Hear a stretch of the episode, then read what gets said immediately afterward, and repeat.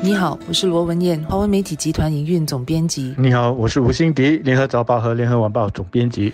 冠病疫情沉重的打击了新加坡和全球经济。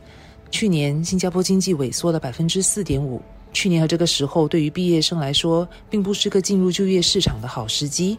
但是上个星期五，由四所本地大学公布的联合毕业生就业报告却显示，去年毕业的大学生整体就业率仍然略微比前年提高，将近百分之九十四的大学毕业生在半年内找到工作，比前年的将近百分之九十一来的高。不过呢，全职的就业率明显下滑了十二个百分点。也就是说，去年每十个大学毕业生当中，只有七个人在半年内找到全职的工作，这明显低于前年的百分之八十二。整体就业率仍然升高的原因，是因为打兼职工或临时工的毕业生增加了两倍，每五个人当中就有一个人是打兼职或临时工的。有百分之十二的毕业生是因为找不到全职工而改做兼职或临时工，也远高于前年的只有百分之二点四。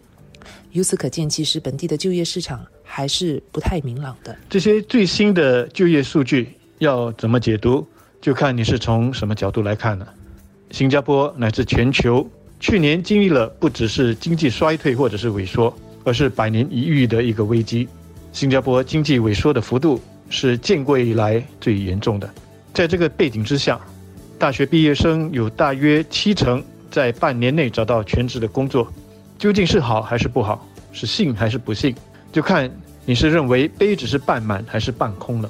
刚宣布的政府财政预算案，大家的注意力可能是在汽油税，还有海外网购也得付这个消费税这两方面。这个可以理解。因为这些是新的措施，比较抢眼球，但是没有那么多人在讨论、在谈的。但其实对大家来说，其实是很重要的，是心心相连就业与技能计划的这个延续。老实说，去年如果没有这些鼓励和协助国人就业的计划，大学毕业生的这个就业情况肯定要比所宣布的糟糕许多。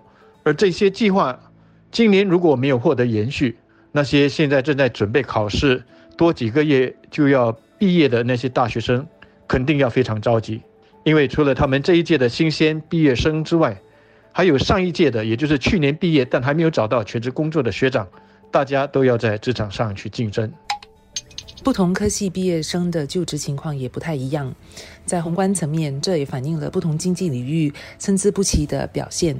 在各行各业对数码科技人才的需求非常强劲之际呢？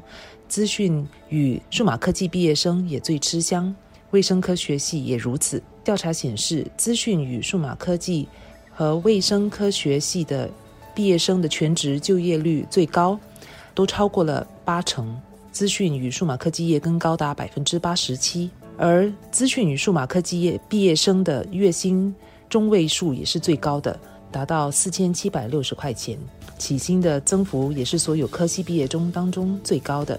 相反的，在这项调查中显示，全职就业率最低的是文科、设计和媒体科系的毕业生，只有一半的毕业生在半年内找到全职工作，前年则是百分之六十二。科学系的毕业生的全职就业率也从前年的百分之七十二降到去年的百分之五十五。在经济不明朗之际，企业减少在设计、媒体业方面的投放。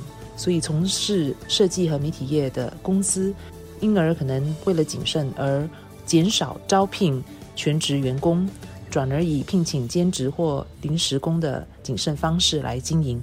这也自然影响了在这几个科系毕业生方面的就业机会。大学毕业生除了就业这个选项之外，其实还有另外两个选项，他们还可以有另外两个业：学业或者是创业。学业就是继续升学。我们知道，继续升学。读一个硕士甚至是博士，除了学费和生活费之外，还有一个成本是机会成本。也就是说，如果他不升学去工作的话，他求学的这段期间会有多少的收入？这是一个成本。在这个时候，就业成本相对来说就低得多了。因此，对一些人来说，这就成了一个毕业之后不错的一个选项。那么，另外一个选项当然就是创业。同样的，创业也是有机会成本。同样的，这个时候。机会成本是低了许多。所以，呃，对一些人来说，创业的这个时候的吸引力就可能要比平时来的更加大了。可惜的是，上个星期五所公布的这个数据，没有办法显示疫情会怎么去影响大学毕业生对这另外两个选项的这个选择。所以，如果我们要知道大学毕业生更全面和完整的一个全貌，我们还需要更多的数据了。